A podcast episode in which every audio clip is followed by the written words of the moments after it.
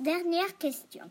Quand nous sommes allés au Kunsthaus pour observer des tableaux de Kandinsky, la guide nous a parlé des couleurs et des formes dans l'art de Kandinsky. J'espère, peux-tu nous expliquer ce point, s'il te plaît? Oui, bien sûr. Kandinsky pense que les couleurs,